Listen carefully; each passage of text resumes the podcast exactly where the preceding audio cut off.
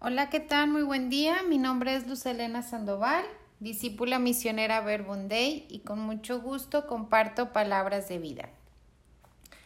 Eh, les invito a ponernos en la presencia de nuestro Dios con una oración. En el nombre del Padre, del Hijo y del Espíritu Santo.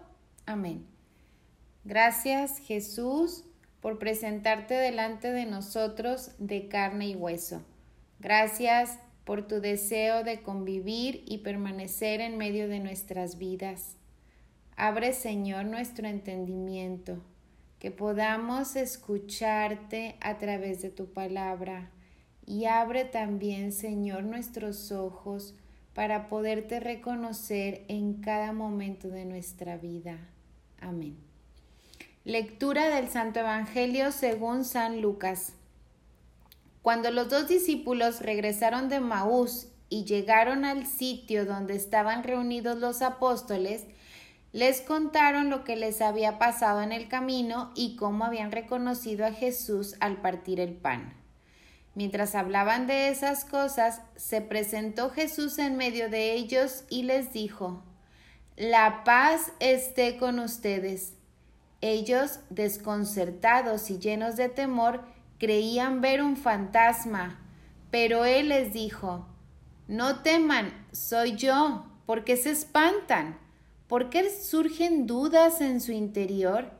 Miren mis manos y mis pies, soy yo en persona. Tóquenme y convénzanse. Un fantasma no tiene ni carne ni huesos como ven que tengo yo. Y les mostró las manos y los pies. Pero como ellos no acababan de creer de pura alegría y seguían atónitos, les dijo, ¿Tienen aquí algo de comer? Le ofrecieron un trozo de pescado asado. Él lo tomó y se puso a comer delante de ellos. Después les dijo, Lo que ha sucedido es aquello de que les hablaba yo cuando aún estaba con ustedes que tenía que cumplirse todo lo que estaba escrito de mí en la ley de Moisés, en los profetas y en los salmos. Entonces les abrió el entendimiento para que comprendieran las escrituras y les dijo, Está escrito que el Mesías tenía que padecer y había de resucitar de entre los muertos al tercer día y que en su nombre se había de predicar a todas las naciones, comenzando por Jerusalén, la necesidad de volverse a Dios y el perdón de los pecados. Ustedes son testigo de esto. Palabra del Señor. Gloria a ti, Señor Jesús. Ustedes son testigos de esto. Los discípulos de Maús fueron a contar a los demás discípulos lo que habían dialogado con Jesús y cómo lo habían reconocido al partir, el pan. ¿Cómo ser testigo de Jesús? Para ser testigo de Jesús resucitado es necesario tener este diálogo con Jesús y también reconocerlo, como los discípulos de, de Maús. ¿Cómo puedo dialogar con Jesús? En el Evangelio nos dice, entonces les abrió el entendimiento para que comprendieran las escrituras y les dijo, aquí está la clave, leamos las escrituras. Dios nos habla a través de muchas cosas.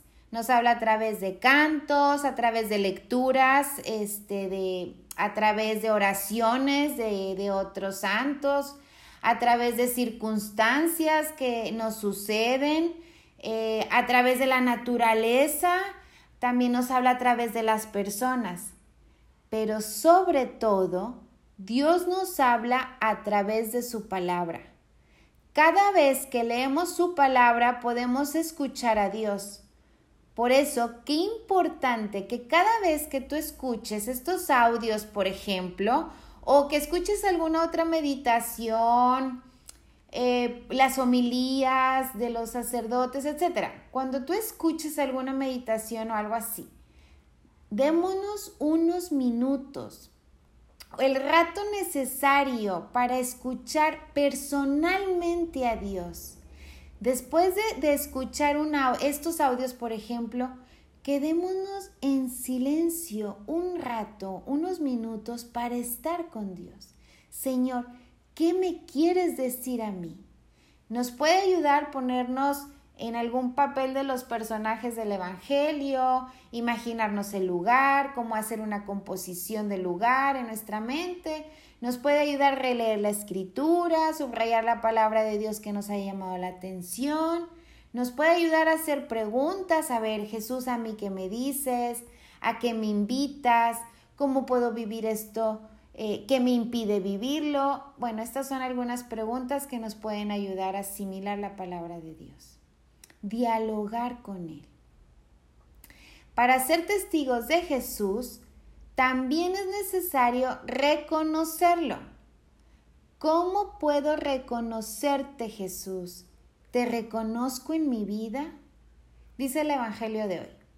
Él les dijo, no teman, soy yo. ¿Por qué se espantan? ¿Por qué surgen dudas en su interior? Miren mis manos y mis pies soy yo en persona. Tóquenme y convénzanse. ¿Tienen aquí algo que comer? Les ofrecieron, le ofrecieron un pedazo de un pescado, un pedazo de pescado, y él lo tomó y se puso a comer delante de ellos. Yo recuerdo un tiempo de mucho dolor que viví cuando mi papá estaba pues en sus últimos días de vida yo no es que lo supiera, pero bueno, veía a mi papá en cama, ya sin comer, cada vez más dormido, bueno, sabía que le estaba llegando la hora. Yo estaba muy triste y recuerdo separarme de todos y me puse delante de, a solas con Jesús, delante de él y le dije, a ver, mi papá está así, yo me siento muy triste, no te veo, no te siento, estás aquí conmigo te necesito, Señor, te necesito, Jesús, y te necesito de carne y hueso. Yo quiero verte, necesito verte, tocarte. Y unos minutos después llegó mi esposo, me abrazó muy fuerte y me dijo, Jesús está aquí. Dios nos ama muchísimo, tanto que ha dado la vida por nosotros y ha resucitado. ¿Qué es la resurrección? es la certeza de que Dios está con nosotros, que Jesús está vivo, es de carne y hueso, no es un fantasma, no es una energía, no son las ganas, ay, es que hoy tengo ganas de orar, ah, es que hoy me nace ir a misa, hoy no me nace, por eso no voy, porque hay que ir de corazón. No hay que ir como obligación. No, claro que no, no hay que ir a misa con, con obligación ni orar por obligación. Cuando amas a alguien y cuando te sientes muy amado por alguien, por una persona, no estás con esa persona por obligación, es un gusto y un placer. Incluso lo decimos, es un placer estar contigo, qué bien me la paso contigo. Jesús quiere estar presente en cada una de nuestras vidas, quiere que le reconozcamos. No tengamos dudas, como dice ahí en su palabra. No tengan dudas, porque surgen dudas en su interior. Yo estoy contigo. Él quiere estar con nosotros, que le podamos tocar, escuchar, mirar. Quiere comer con nosotros, convivir con nosotros. En su nombre se había de predicar a todas las naciones la necesidad de volver a Dios y el perdón de los pecados. Ustedes son testigos de esto. Seamos pues sus testigos, testigos de aquel que nos ha dado, que nos ha dado la vida, que nos ha amado, que nos ha perdonado, testigos de aquel que ha hecho tanto bien a nuestra vida. Prediquemos a tiempo y a destiempo su nombre, que su vida, su paz y su salvación llegue a cada uno de nuestros ambientes, que así sea.